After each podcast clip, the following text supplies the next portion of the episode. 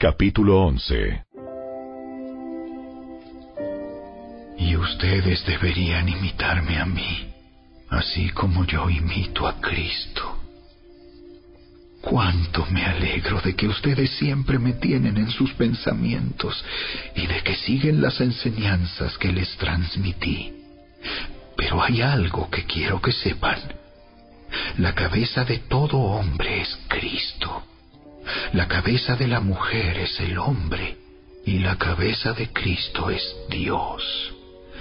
El hombre deshonra su cabeza si se cubre la cabeza mientras ora o profetiza. En cambio, la mujer deshonra su cabeza si ora o profetiza sin cubrirse la cabeza, porque es como si se la rapara. Efectivamente, si ella se niega a ponerse algo para cubrirse la cabeza, debería cortarse todo el cabello, ya que es vergonzoso que la mujer se corte el cabello o se rape la cabeza. Debería cubrírsela con algo.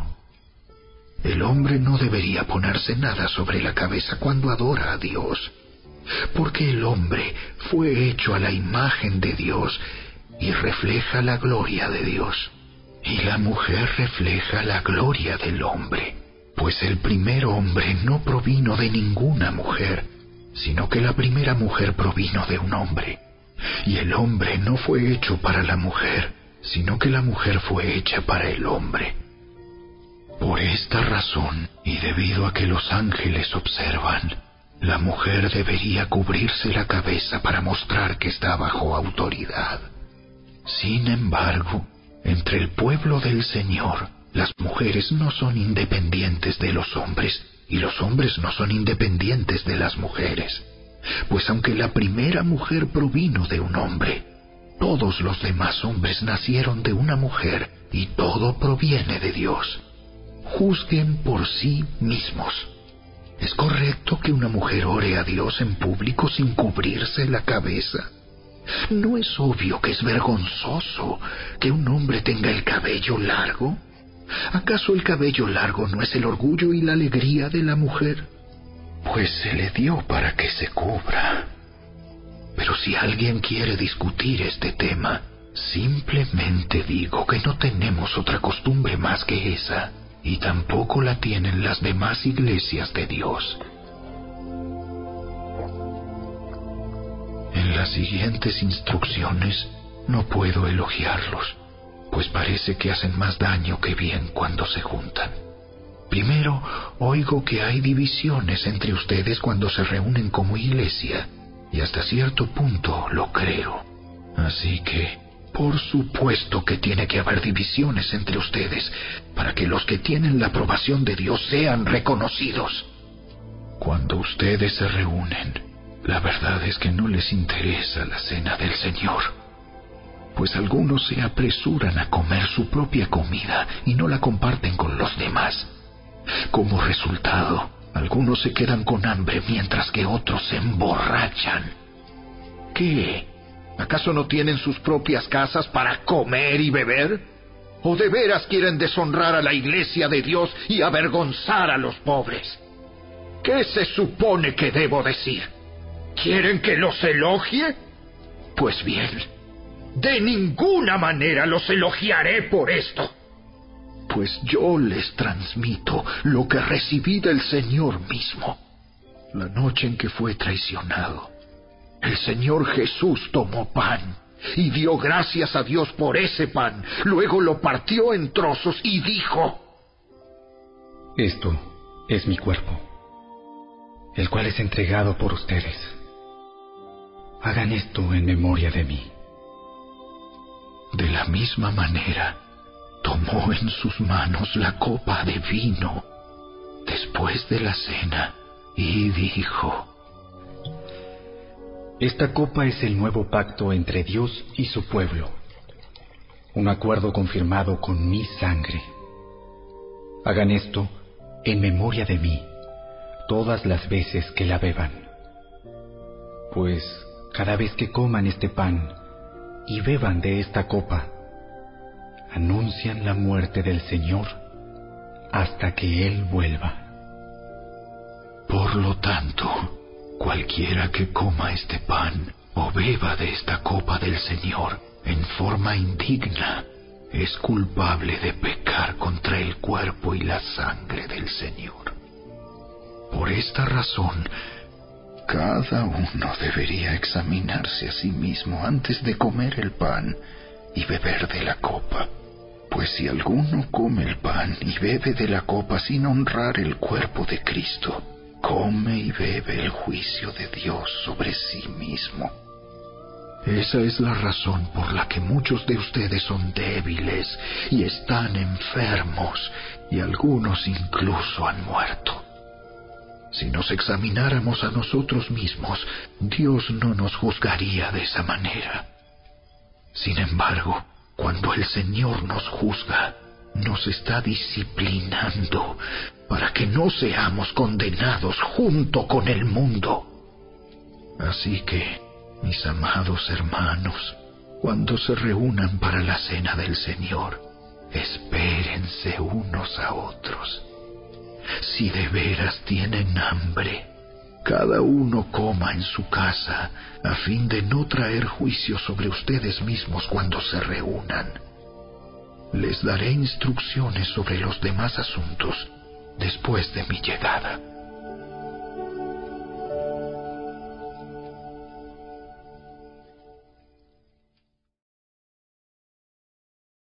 Capítulo 12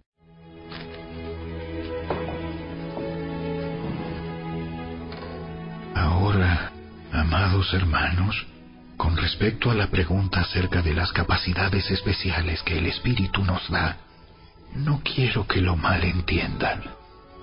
Ustedes saben que cuando todavía eran paganos, fueron llevados por mal camino y arrastrados a rendir culto a ídolos mudos.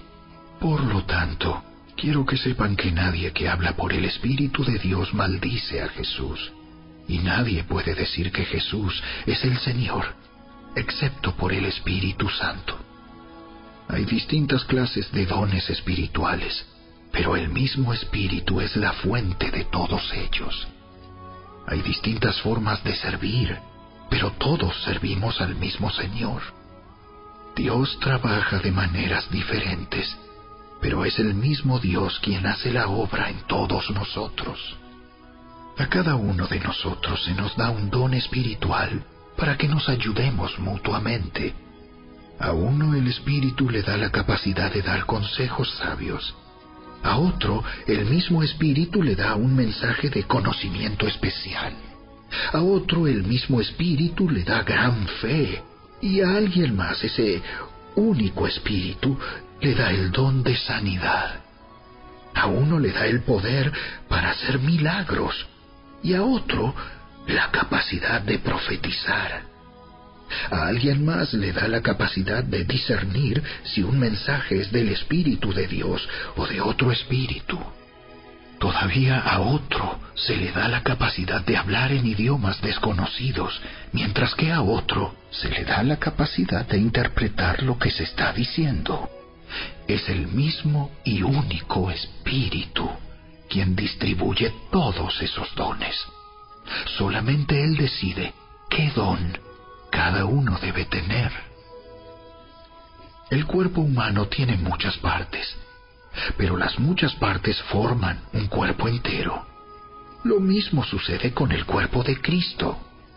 Entre nosotros hay algunos que son judíos y otros que son gentiles, algunos son esclavos y otros son libres, pero todos fuimos bautizados en un solo cuerpo por un mismo espíritu y todos compartimos el mismo espíritu. Así es. El cuerpo consta de muchas partes diferentes, no de una sola parte. Si el pie dijera, no formo parte del cuerpo porque no soy mano, no por eso dejaría de ser parte del cuerpo. Y si la oreja dijera, no formo parte del cuerpo porque no soy ojo, ¿dejaría por eso de ser parte del cuerpo? Si todo el cuerpo fuera ojo, ¿cómo podríamos oír? O si todo el cuerpo fuera oreja, ¿cómo podríamos oler? Pero nuestro cuerpo tiene muchas partes y Dios ha puesto cada parte justo donde Él quiere. Qué extraño sería el cuerpo si tuviera solo una parte. Efectivamente, hay muchas partes, pero un solo cuerpo. El ojo nunca puede decirle a la mano, no te necesito. La cabeza tampoco puede decirle al pie, no te necesito. De hecho, algunas partes del cuerpo que parecerían las más débiles y menos importantes, en realidad son las más necesarias.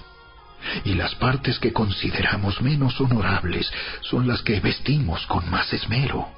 Así que protegemos con mucho cuidado esas partes que no deberían verse, mientras que las partes más honorables no precisan esa atención especial. Por eso Dios ha formado el cuerpo de tal manera que se les dé más honor y cuidado a esas partes que tienen menos dignidad. Esto hace que haya armonía entre los miembros, a fin de que los miembros se preocupen los unos por los otros. Si una parte sufre, las demás partes sufren con ella. Y si a una parte se le da honra, todas las partes se alegran. Todos ustedes en conjunto son el cuerpo de Cristo y cada uno de ustedes es parte de ese cuerpo. A continuación, hay algunas de las partes que Dios ha designado para la iglesia. En primer lugar, los apóstoles. En segundo lugar, los profetas. En tercer lugar, los maestros. Luego los que hacen milagros, los que tienen el don de sanidad, los que pueden ayudar a otros, los que tienen el don de liderazgo, los que hablan en idiomas desconocidos. ¿Acaso somos todos apóstoles? ¿Somos todos profetas? ¿Somos todos maestros? ¿Tenemos todos el poder de hacer milagros? ¿Tenemos todos el don de sanidad? ¿Tenemos todos la capacidad de hablar en idiomas desconocidos? ¿Tenemos todos la capacidad de interpretar idiomas desconocidos? Por supuesto que no. Por lo tanto, ustedes deberían desear encarecidamente los dones que son de más ayuda. Pero ahora déjenme mostrarles una manera de vida que supera a todas las demás.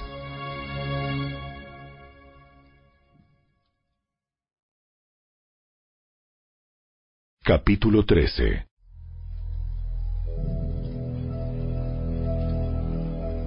Si pudiera hablar todos los idiomas del mundo y de los ángeles, pero no amar a los demás, yo solo sería un metal ruidoso o un címbalo que resuena.